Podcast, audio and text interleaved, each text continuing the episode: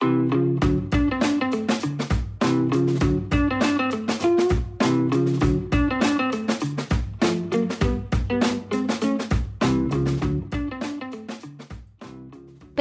Меня зовут Ася, и это «Слэш Люди» — подкаст о тех, кто так и не научился отвечать на вопрос, чем ты занимаешься, одним словом. На прошлой неделе я хотела снять промо-ролик, чтобы попродвигать подкаст в соцсетях. По сценарию, который, к слову, я придумала сама, никто не заставлял меня, я должна была лихо въезжать в парк на скейте. Что я хотела этим сказать? Ну, наверное, что слэш-люди, они смелые, бесстрашные, и смелые и бесстрашно пробуют себя в новом, сочетают несочетаемое. Я просто еще думала, что по ходу буду листать книжку. Ага, сейчас.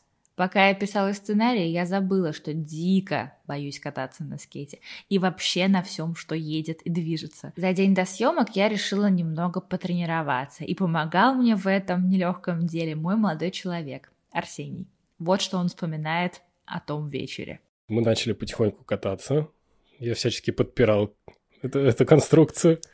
А после этого когда мы уже начали проезжать 30 сантиметров, мы перешли дальше, уже начали ехать 31 сантиметр, 31,5. Вот, э, дальше нам покорили следующие вершины метр, 2 и 5 метров. И как только я понял, что, в принципе, Ася уже куда-то катится, не падает, да, э, я решил, что ну, пора заканчивать. Как только я это понял, как это обычно бывает в жизни, я отвернулся, поворачиваюсь и вижу следующий пируэт. Да, то есть, когда доска уезжает куда-то вперед, Асины ноги где-то на уровне плеч. А, Ася, естественно, встретилась с асфальтом, вот, ободрав себе локоть и ногу. И первый раз я понял, что я, ну, у меня нет способности Супермена, это вот именно вот тогда произошло. Удивительно, но падать э, не так страшно, как бояться упасть.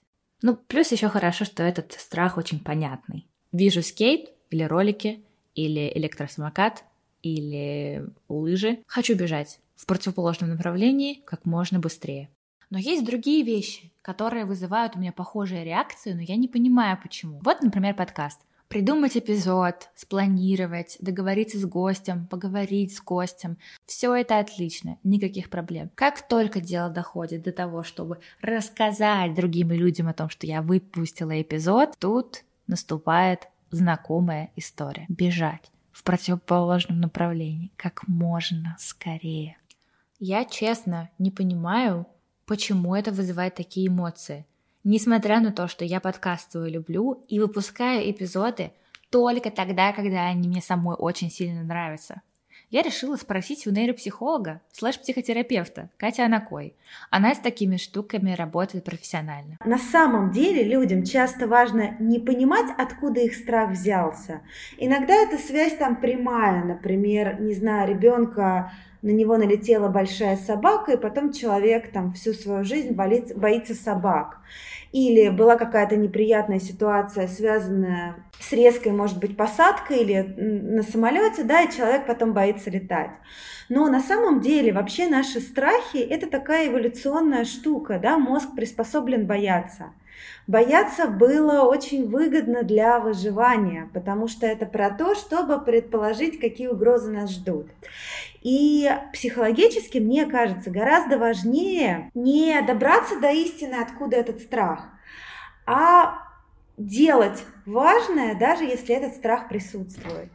Ну, например, э, кататься на скейте, возможно, вы можете без этого легко в жизни обойтись, например, и ну, боитесь и боитесь, да, этой части жизни легко избегать. Но, допустим, а, вот вам важно делать подкаст, но вы боитесь говорить публично, допустим, да, пример? На самом деле я вам скажу конкретную вещь, которую мне страшно сделать с подкастом.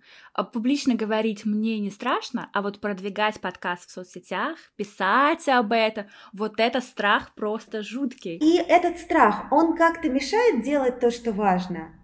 Да, да. Ну, то есть наращивать аудиторию, да? И вот здесь страх вступает в конфликт с тем, что, ну, мы называем ценностями, да, с тем, что важно делать.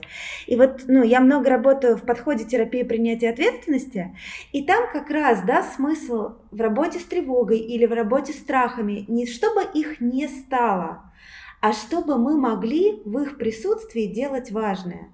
Ведь напрямую а, страх продвижения, да, он не приковывает вас к стулу, не связывает вам руки и ноги. То есть, имея внутри этот страх, можно действовать. И э, вот эта иллюзия, да, что сначала надо избавиться от страха, она может приводить к еще большему избеганию. А я начну продвигать пока, подкаст только тогда, когда мне это будет совсем не страшно.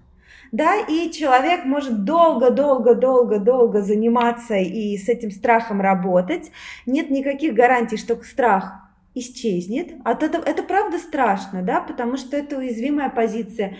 Чем больше людей знает о проекте, тем больше человек может огрести критики, каких-то неприятных комментариев э, и так далее. Да? Проявляться, правда, страшно. И, возможно, это будет страшно всегда.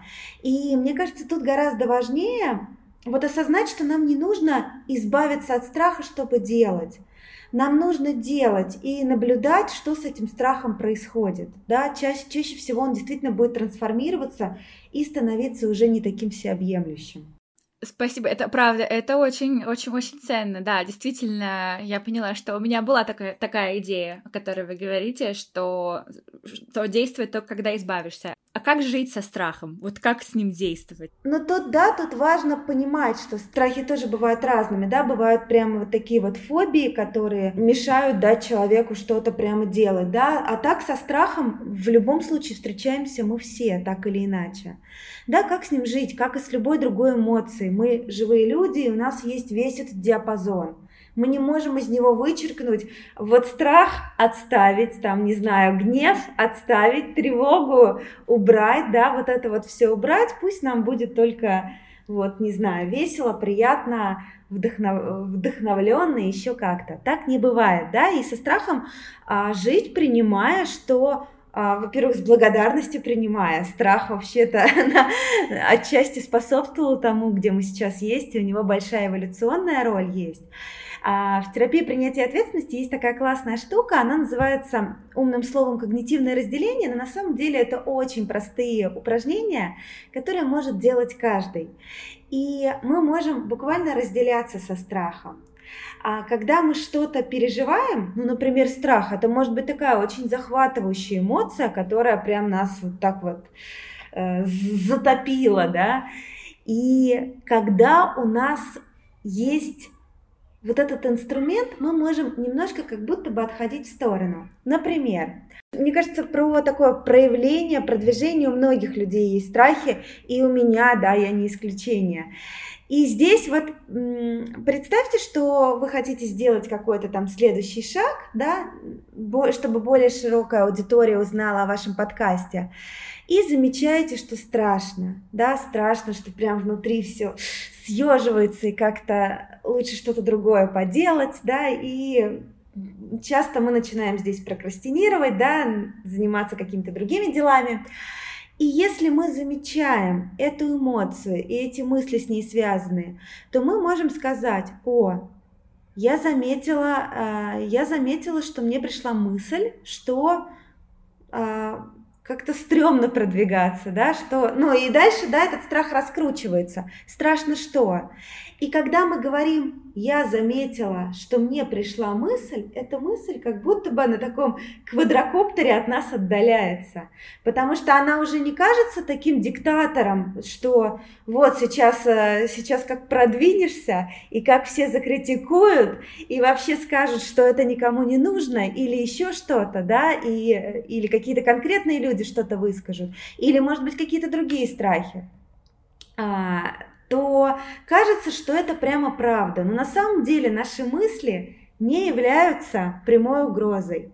Они вообще далеко не всегда являются правдой.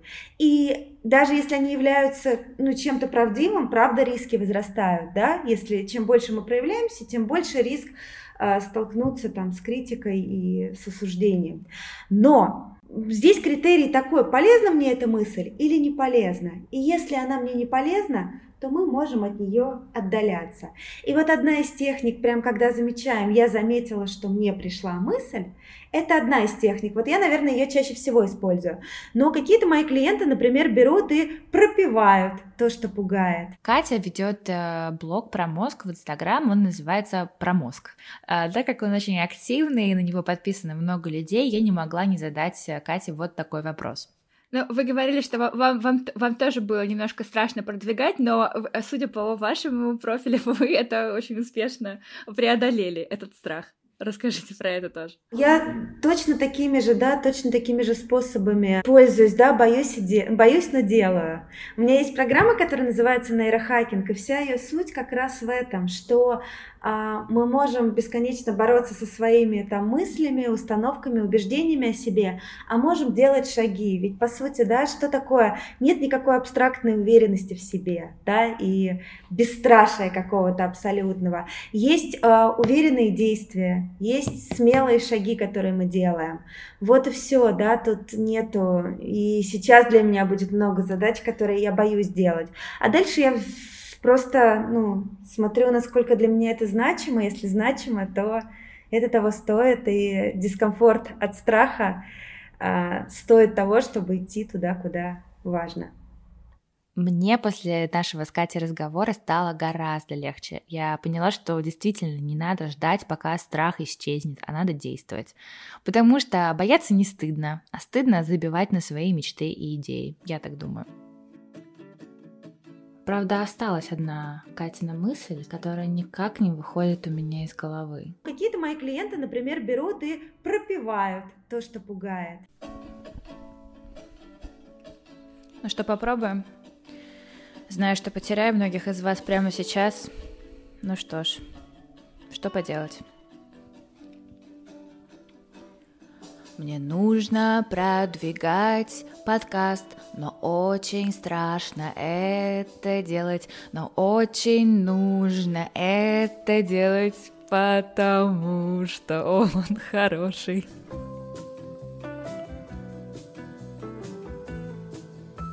Слушайте подкаст «Слэш Люди» в Яндекс Музыке, Apple Podcasts, Google Podcasts и Storytel. До следующей недели.